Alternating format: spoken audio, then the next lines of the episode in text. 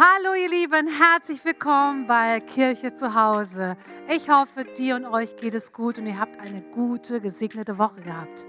Ich freue mich mega, dass wir hier im CCD Gottesdienst feiern dürfen, aber auch bei dir zu Hause.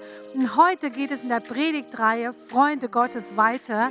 Heute werden wir von Pastor Bernhard Eupen und auch von Steffi gemeinsam in einer Predigt hören, was es bedeutet, Freundschaft zu leben. Ich hoffe, du bist genauso neugierig und gespannt wie ich und ich wünsche dir jetzt eine gesegnete Zeit, wo Gott zu dir sprechen kann. Sei gesegnet. Und welche Motivation haben Sie? Geld verdienen. Ich mag die Gegend hier. Ich mag behinderte Menschen sehr. Ich brauche drei Absagen. Ist fürs Arbeitsamt. Ich verstehe, Sie brauchen das Geld. Haben Sie keine anderen Ziele im Leben? Doch, doch, habe ich. Ein Ziel gucke ich gerade an. Und das ist sehr motivierend.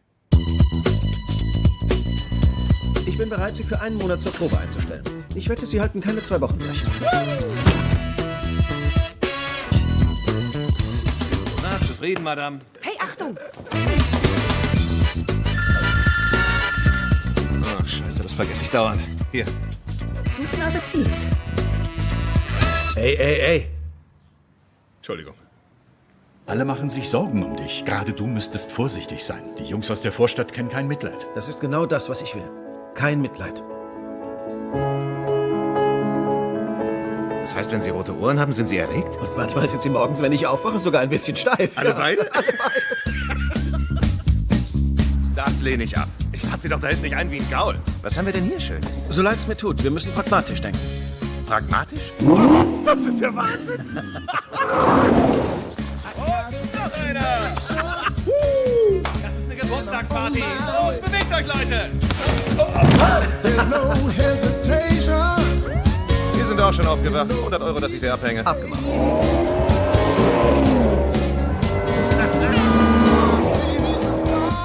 Nein, nein, nicht weiter. Kümmer dich um die Ohren. Man muss total verrückt sein, um sowas zu machen. Der steht dir aber gut. 12 Stundenkilometer. Ist das das Maximum?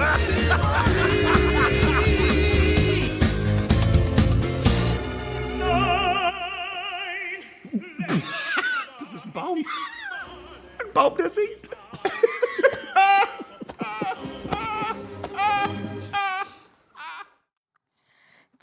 Ziemlich beste Freunde, was für ein cooler Trailer. Wenn du den Film noch nicht gesehen hast, dann rate ich dir dringend, diesen Film anzuschauen.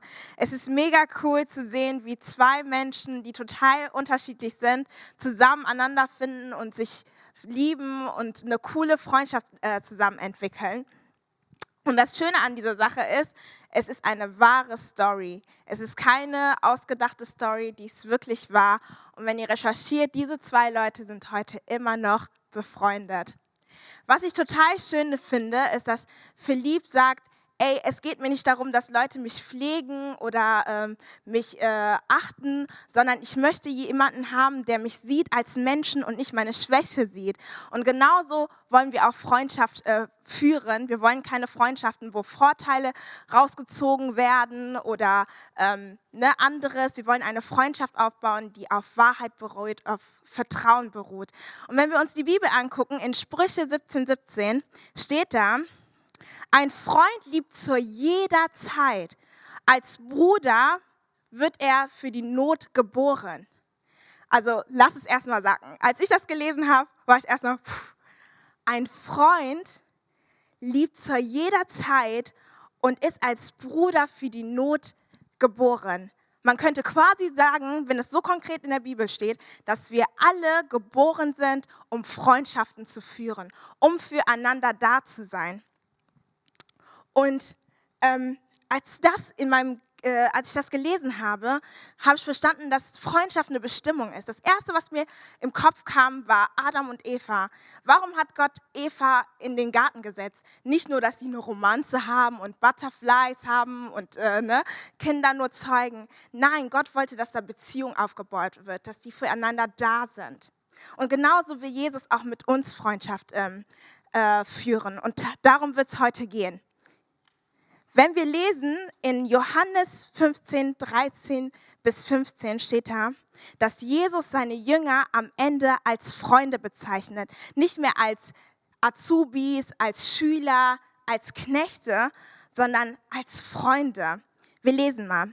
Niemand liebt mehr als einer, der, zu, äh, der sein Leben für die Freunde hingibt. Und ihr seid meine Freunde, wenn ihr das tut, was ich euch aufgetragen habe. Ich nenne euch nicht mehr Knecht, denn einem Knecht sagt der Herr nicht, was er vorhat. Ihr aber seid meine Freunde, denn ich habe euch alles anvertraut, was ich von dem Vater gehört habe. Gott will dein Freund sein, er will mein Freund sein. Er will mit uns Beziehung aufbauen. Und wenn wir von äh, Genesis bis zu äh, Offenbarung lesen, das ist, was Jesu, Gott die ganze Zeit wollte. Er wollte Beziehung zu den Menschen aufbauen. Und die größten Männer der Bibel nannte man am Ende Freunde. Ein großes Beispiel ist Abraham. Abraham, der ähm, aus seinem alten Land herauszieht und mit einem fremden Gott, den er nicht kan kannte, den Weg geht. Und am Ende nennt Gott selber, nicht die Bibel oder jemand hat das geschrieben, Gott selber nennt ihn mein treuer Freund, mein gerechter Freund. Ich sage euch, in meiner Familie wurde ich auch sehr streng erzogen, christlich und ähm, Bibelverse können wir in- und auswendig und alles. Aber was mich mehr angezogen hat, Jesus zu folgen, war die Freundschaft, die meine Eltern zu Gott aufgebaut haben. Es war nicht mehr etwas, was unrealistisch war oder irgendeine Geschichte, die ich in der Bibel gelesen habe. Ich habe es einfach in der Realität gesehen. Und diese Freundschaft wollte ich auch mit Gott führen. Und ich hoffe, dass du auch heute, falls du noch nicht mit Jesus befreundet bist, diesen Weg gehen wirst in ähm, 1. Moses 18, 17, Gott will uns in Vertrauen ziehen. Es gibt eine schöne Geschichte da, wo Abraham, äh, wo Gott ähm, ähm, sich Gedanken macht über etwas. Er will Sodom und Gomorra zerstören und ähm, will seinem Freund davon erzählen. Er sagt so, wie kann ich meinem Freund Abraham das ähm, verheimlichen oder verschweigen? Und in dem Moment offenbart der Abraham, was er vorhat.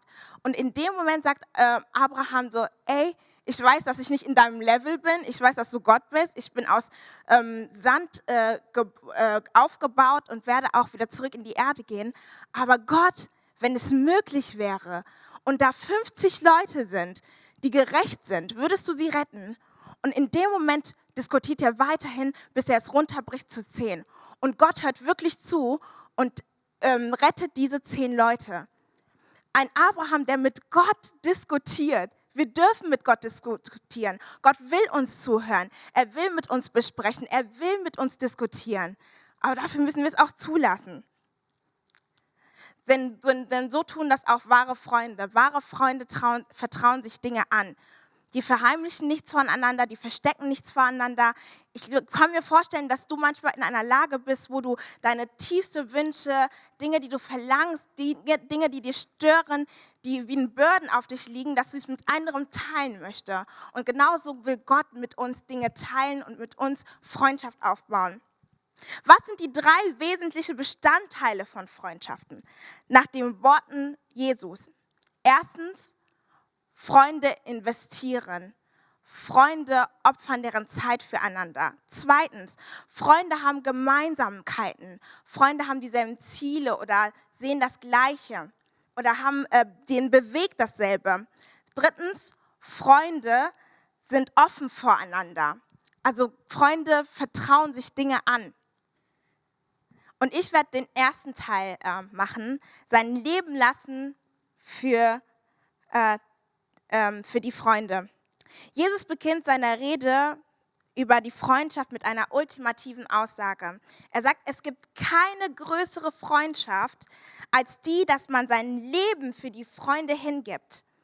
Und das ist Next Level Freundschaft. Ich weiß nicht, ob du dich für deinen besten Freund oder deine besten Freundin äh, für eine, vor eine Knalle stellen würdest oder ob du dich aufopfern würdest auf diese Art und Weise. Und genau das tut Jesus für uns. Er wusste, dass wir in einer Notlage sind und er hat alles stehen und liegen gelassen, um uns einfach zu retten. Freiwillig. Niemand hat ihn dazu gezwungen. Out of Liebe ist er am Kreuze gestorben für uns. Und ich frage mich immer wieder, wie so ein Jesus, der heilig ist, ein Jesus, der unschuldig ist, für Menschen stirbt, die jetzt leben und weiterhin leben und, und, und noch nicht mal sich interessieren für ihn, aber alles hingibt für diese Freunde. Aber nochmal back zu dieser Aussage. Jesus sagt, wir sollen unsere äh, Leben hingeben. Was bedeutet das für uns? Es geht um den Wert dieser Aussage. Es muss nicht heißen, dass du direkt stirbst oder am Kreuz gehst für deinen Freund oder deine besten Freundin. Nein. Marlene Dietrich sagt, die Freunde, die man um 4 Uhr morgens anrufen kann, die zählen ich weiß noch, als ich, ähm, mir ging es nicht gut in einer Nacht, äh, da habe ich kein Auge zugemacht. In dem Moment rufe ich einen Kumpel von mir an und er war richtig genervt. Ich so, was willst du? Hat mich erstmal fertig gemacht. Aber danach hat er sich Zeit genommen, hat mit mir darüber geredet, hat mit mir gebetet und dann haben wir aufgelegt. Ja, solche Freunde, von denen sprechen wir hier. Leute, die sich, ähm, egal was passiert, ob du leidest, dann für dich da sind. Und falls du so einen Freund nicht hast, ey, wen kann man 24-7 anrufen? Muss ja nicht übers Telefon sein, du kannst übers Gebet mit Gott sprechen. Der ist 24-7 für dich da. Er schläft nicht, er schlummert nicht. Und er will auch noch dein bester Freund sein. Elisabeth Taylor sagt, wenn du in einen Skandal verwickelt bist, in dem Moment sieht man deine wahren Freunde. Ich frage dich mal, wer würde für dich für dich ein, äh, einstehen? Stell dir vor, du ähm, hast Frau, Kinder, zwei, drei, deine Frau ist krank. Wer würde sich Zeit nehmen und dich unterstützen? Du musst irgendwie klarkommen. Wer wäre da für dich? Ja? Oder ähm, in der Schule. Ne? Heutzutage, man sucht sich ein Opfer aus, man wird gemobbt und alles. Wer würde sich da hinstellen und mutig sein und sagen, ey, Leute, hört auf, ne? sucht euch ein anderes Opfer. Ja? Meistens sind wir Mitläufer. Aber wer würde sich freiwillig dahinstellen und dich verteidigen? Es wird kritisch. Echte Freundschaft zeigt sich nicht nur, wenn du mit Leuten Bier trinken gehst oder ein Kaffeekränzchen hält und ihr isst Waffeln oder wenn ihr draußen am Park rumhängt. Das ist keine wahre Freundschaft. Es ist zwar schön, mit Leuten abzuhängen und so alles, aber wen kannst du deinen tiefsten Geheimnissen anvertrauen? Wer ist für dich da und gibt dir einen guten Rat, wenn du welchen brauchst? Es gibt sowas sehr selten. Ich sehe, dass die Welt läuft irgendwie in einer egoistischen Art und Weise. Jeder denkt an sich selbst, äh, sucht sich die Vorteile raus. Was kriege ich aus der Freundschaft? Ich habe keine Zeit für Freundschaften. Ich muss, mich, äh, ich muss äh, auf mich selbst achten und mich selbst schützen. Manchmal bauen wir sogar Mauern auf, um keine Freundschaften zu führen. Und das ist sehr schade.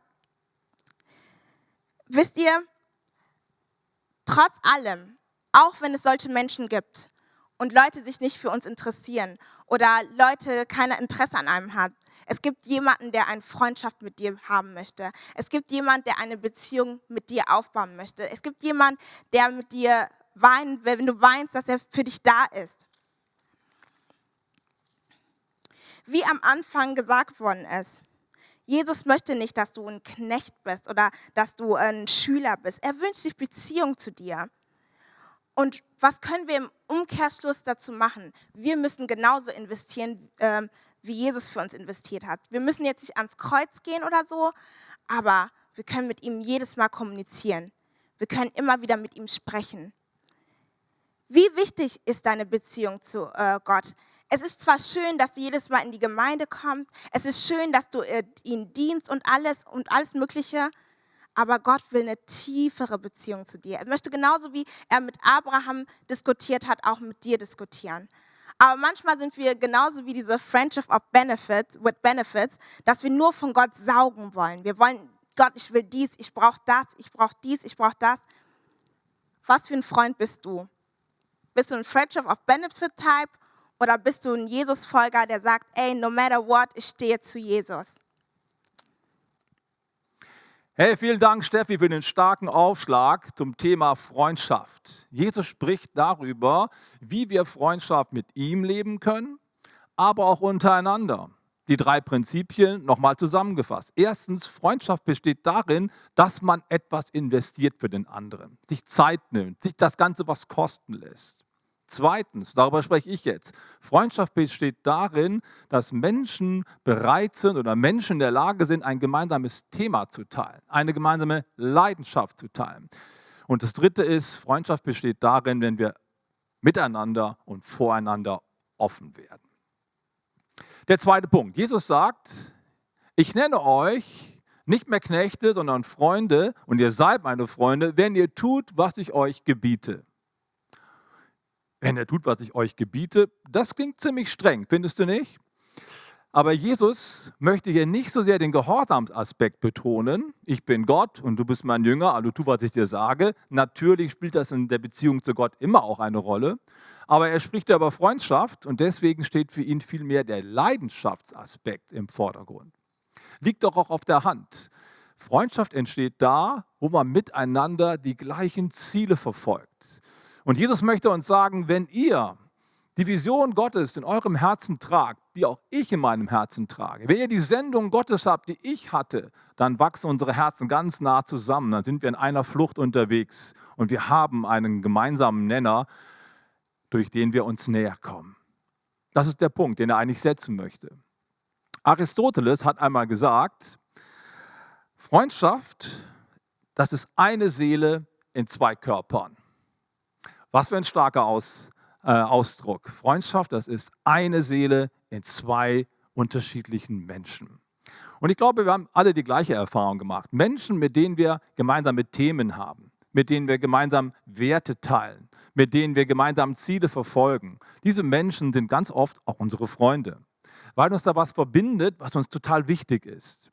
Freundschaft bedeutet die gleichen Leidenschaften, die gleichen Ziele, die gleichen Werte miteinander zu teilen. Dann kann etwas entstehen. Dann fühlen wir uns irgendwie seelenverwandt oder geistesverwandt. Das zieht uns gegenseitig an und ist ein guter Baustoff für eine echt starke Freundschaft. Für die Romantiker unter uns möchte ich es mal an dem Filmbeispiel Sense and Sensibility verdeutlichen. Auf Deutsch Sinn und Sinnlichkeit mit Hugh Grant und Kate Winslet in den Hauptrollen. Die Geschichte erzählt uns ähm, die Story von einer jungen Frau, Marian Dashwood, die sehr, sehr für Poesie schwärmte, für Gedichte, für Ästhetik, für Kunst. Ja, wenn du solche Leidenschaften hast, ist es nicht so einfach, den richtigen passenden Mann zu bekommen. Wer von uns liest schon gerne Gedichte von Brentano oder von Eichendorff oder hört Musik und die schönen Lieder von Franz Schubert? Das macht doch keiner aus unserer Church, oder? Naja, ich mach's ja. Aber wer teilt schon solche Interessen heute? Wahrscheinlich die wenigsten. Dann ist es nicht so einfach, den richtigen Partner zu bekommen. Und dann in dieser Geschichte findet sie einen Mann, der genau diese besondere Leidenschaft teilt. Es ist der John Willoughby, der bei ihr vorbeiguckt und er hat ein Gedichtband dabei. Und er fängt an, aus diesem Gedichtband zu lesen, mit einer Betonung, mit einer Innigkeit. Sie ist hin und weg und verliebt sich unsterblich in diesen jungen Mann. Die Geschichte geht leider nicht so gut aus. Er heiratet nachher eine andere, weil die mehr Geld hat und so. Ziemlich traurig. Und dann sitzt sie dort oben auf der Wiese, schaut runter auf sein Hofgut. Es regnet in Strömen und sie ruft, Willoughby, oh Willoughby warum hast du mich nicht geheiratet? So. Aber der Punkt, den ich setzen möchte, ist, die Leidenschaft, die sie miteinander teilten, war ein idealer Baustoff für eine gemeinsame Beziehung. Aus verschiedenen Gründen hat es dann nicht geklappt. Aber eins ist das, was ich auch feststelle in meinem eigenen Leben und wenn ich so die Zahlen anschaue in den Statistiken. Es ist interessant, dass viele Ehen so nach 20, 25 Jahren auseinandergehen da gibt es quasi in der Scheidungskurve nochmal so einen Peak, so einen Höhepunkt. Was steckt dahinter? Nach 20, 25 Ehejahren sind oft die Gemeinsamkeiten aufgebraucht, vor allen Dingen dann, wenn die Kinder aus dem Haus gehen. Man hat sich irgendwie nicht mehr so viel zu sagen. Und dann wird es öde und man versucht nochmal auszubrechen und nochmal aufzubrechen. Vielleicht hast du schon mal im Café ein älteres Ehepaar, beobachtet, wenn sie sich gegenüber sitzen und ein Frühstück bestellen. Mir ist es schon oft aufgefallen, die älteren Leute, die schon länger verheiratet sind, die kauen auf ihrem Brötchen rum und starren sich an oder starren in der Gegend rum. Da ist nicht viel Gesprächsstoff. Und dann schaue ich an den Nebentisch ein junges, verliebtes Pärchen. Die sind die ganze Zeit rum am Giggeln und am Scherzen, die lachen die ganze Zeit, die lassen einen halben Kaffee stehen und haben eine super gute Zeit miteinander. Sie Gemeinsamkeiten feiern und sich gerade so entdecken. Das ist total spannend. Freundschaft bedeutet, die gleichen Leidenschaften zu teilen, für das Gleiche zu brennen. Als ich Student gewesen bin, war ich gerade frisch entschieden für Jesus Christus. Ich bin umgezogen von der Nähe, äh, aus der Nähe von Freiburg äh, in die Nähe von Stuttgart und kam dort in eine andere Kirche. Eine große Jugendgruppe, 40 Personen. Aber zu meiner großen Enttäuschung waren die 40 Leute, die da waren, mehr oder weniger aus Tradition oder aus Zwang da, weil ihre Eltern in die Kirche gingen. Die hatten ehrlich gesagt keinen richtigen Bock auf das Ganze. Und ich habe gebrannt für Kirche. Ich wollte eine Kirche bauen, die einen Unterschied macht. Ich habe nur keinen Freund gefunden, der das mit mir teilte. Bis Gott jemand aus Ostfriesland runterstiegte nach Stuttgart. Lange Geschichte. Wir trafen uns irgendwo in einem Supermarkt, lernten uns kennen. Hey, ich bin erst seit vier Wochen hier. Ich bin schon seit ein paar Monaten hier. Was? Du gehst in die Kirche? Wow, ich auch. Lass uns doch in die gleiche Kirche gehen. Und so haben wir uns kennengelernt. Nach einiger Zeit haben wir gemeinsam eine Kleingruppe geleitet oder aufgebaut. Und dann sind wir auch zusammengezogen, haben eine WG gegründet. Noch zwei andere Jungs kamen rein. Das war der Beginn von einer lebenslangen Freundschaft, die bis heute hält. Der Stoff, der uns zusammengebracht hat, war der gemeinsame Traum. Wir wollen eine Veränderung sehen. Davon spricht Jesus, wenn er sagt, ihr seid meine Freunde, wenn ihr tut, was ich euch aufgetragen habe.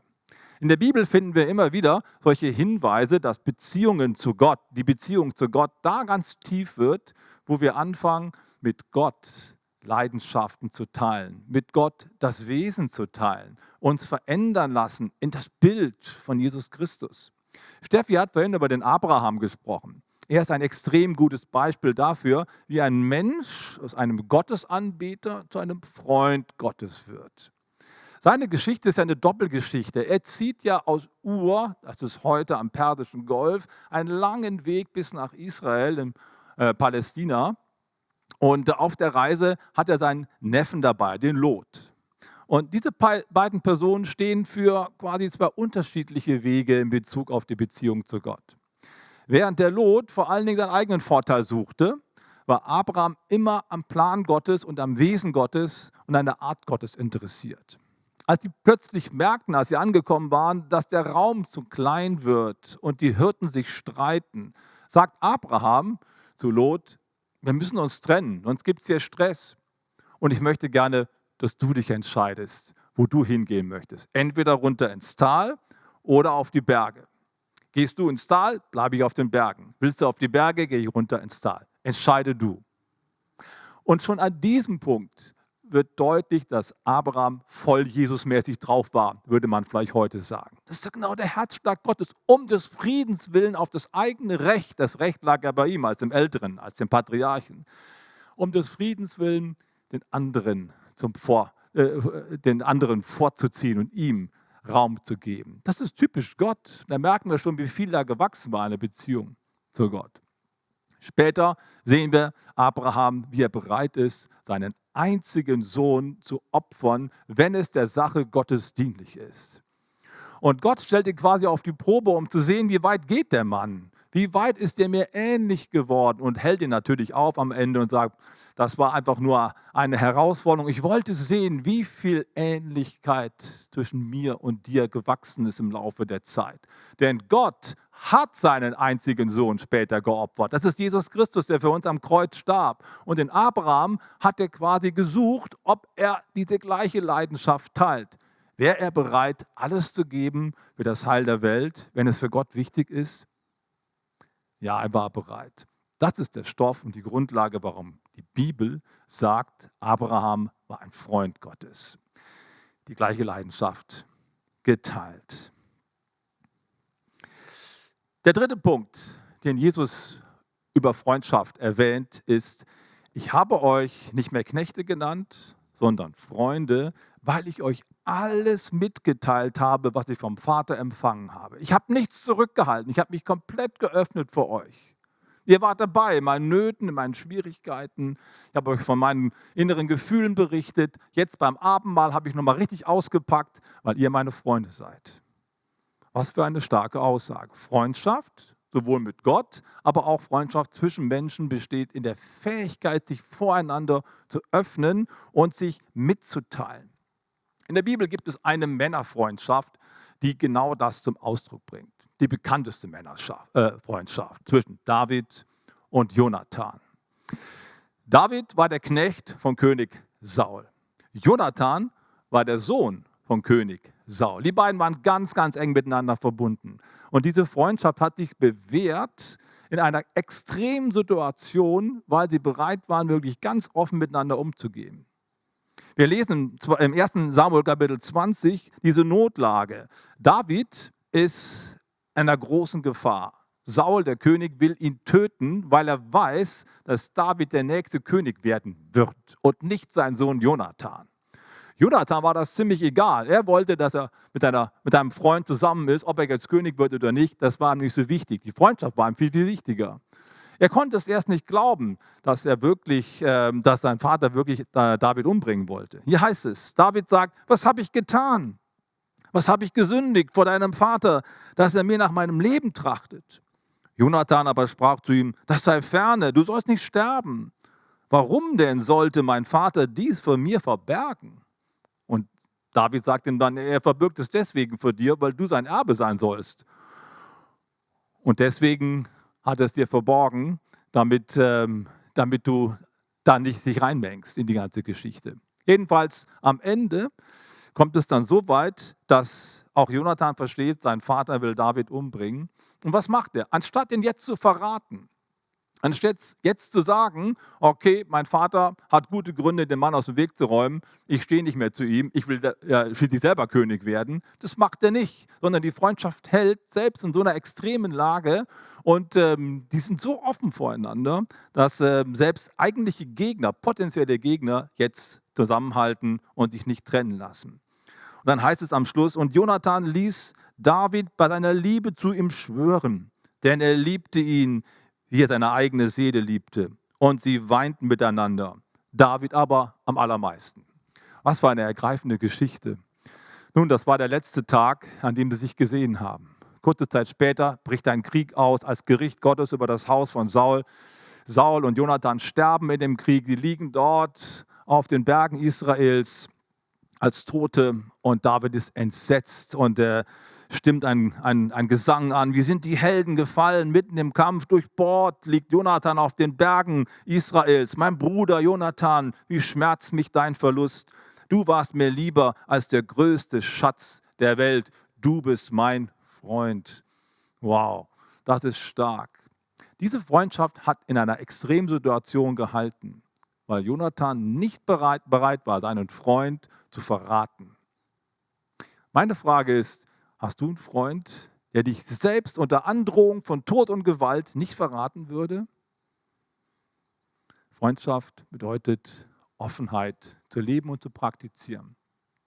Vor Jahren hat sich ein Pastorenkreis in einer Großstadt Deutschlands zusammengefunden. Sie wollten für die Stadt beten und ähm, richtig Power raushauen, gemeinsam Gott anrufen, dass mehr Erweckung stattfindet. Nun, trafen sich und in den ersten Meetings haben sie sich erstmal vorgestellt. Und wie stellen sich Pastoren erstmal vor, wenn sie sich noch nicht so gut kennen?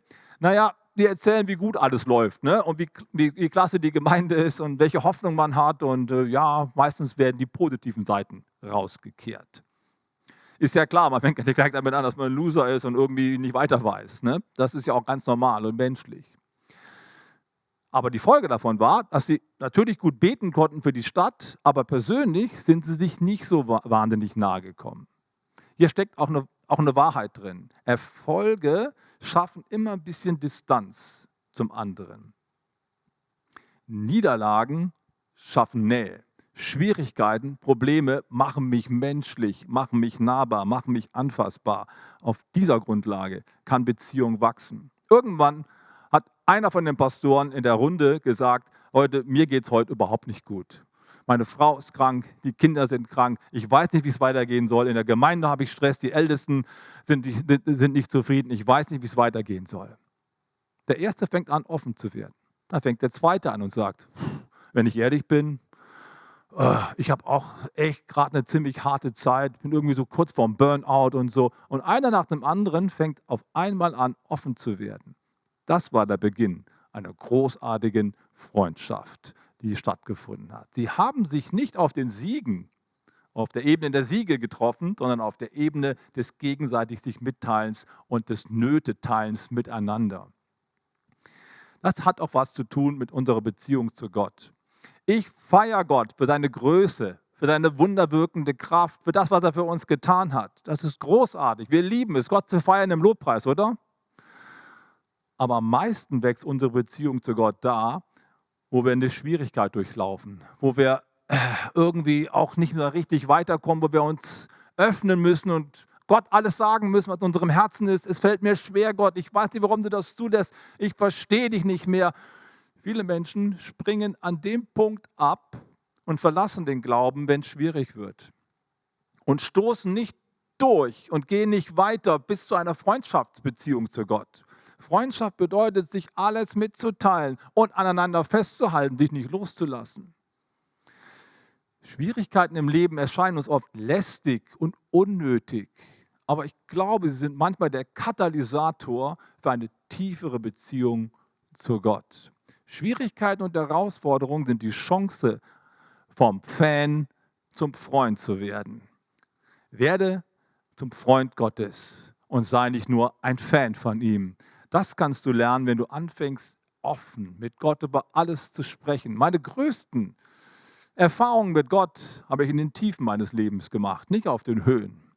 Da ist echt was gewachsen. Und so ist auch mit Freundschaft. Freunde, erweisen sich gerade da als besondere Menschen, wo es nicht so gut läuft. Wie Steffi schon gesagt hat. Das sind die Typen, die ich morgens um 4 Uhr anrufen kann und die Zeit haben für mich. Freunde sind offen miteinander. Ich möchte dich einladen, dass du deine Beziehung zu Jesus Christus weiterentwickelst.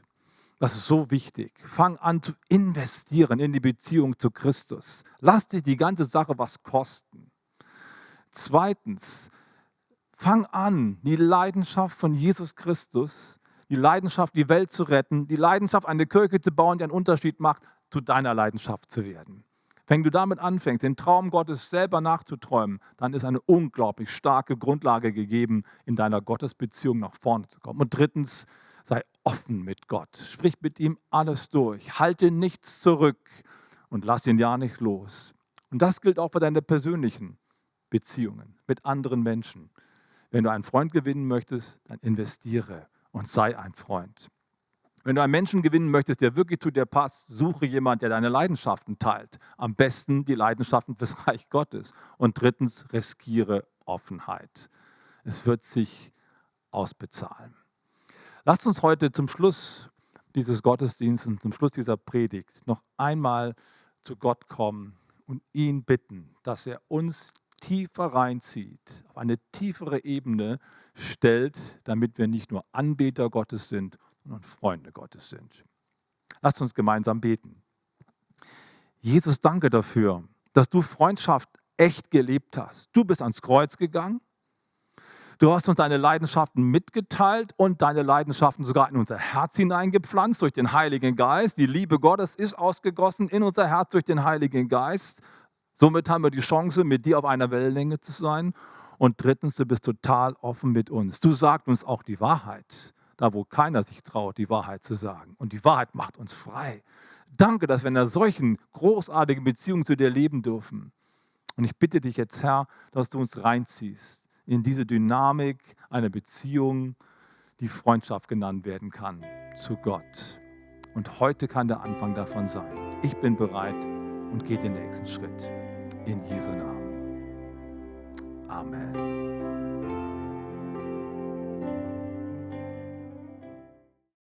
Wow, vielen, vielen Dank, ihr Lobpreisteam. Ihr wart richtig stark und vielen Dank, Bernhard und Steffi, für diese Predigt. Es ist so gut, nicht nur zu wissen, was Freundschaft bedeutet, sondern dass wir Freundschaft leben. Und dazu möchte ich dich diese Woche ermutigen. Wir haben in den nächsten Wochen, in der nächsten Zeit so viel vor und ich freue mich so sehr, dass Kirche lebt. Und jetzt möchte ich gerne, dass ihr aufpasst für einige ganz wichtige Termine, denn wir möchten dich dazu einladen. Werde Teil des Ganzen. Wir fangen jetzt am Donnerstag an. Am 25.03. haben wir die nächste Start-up Night Mönchengladbach. Wieder über Zoom, aber wir haben uns ein richtig geniales Programm überlegt und wir laden dich ein, wenn du mit uns Kirche bauen möchtest in Mönchengladbach, wenn du sogar aus Mönchengladbach kommst, dann schalt doch ein. Den Zoom-Link findet ihr auf unserer Webseite. Und ein Ereignis jagt das andere. Kommenden Sonntag am 28. werden wir wieder taufen. Wir freuen uns so sehr, dass Menschen sich entschieden haben, ihr Leben wirklich Gott zu weihen und ganze Sache zu machen und den Gehorsamschritt zu tun, den Jesus auch selber getan hat. Und zwar sich auf seinen Namen taufen zu lassen.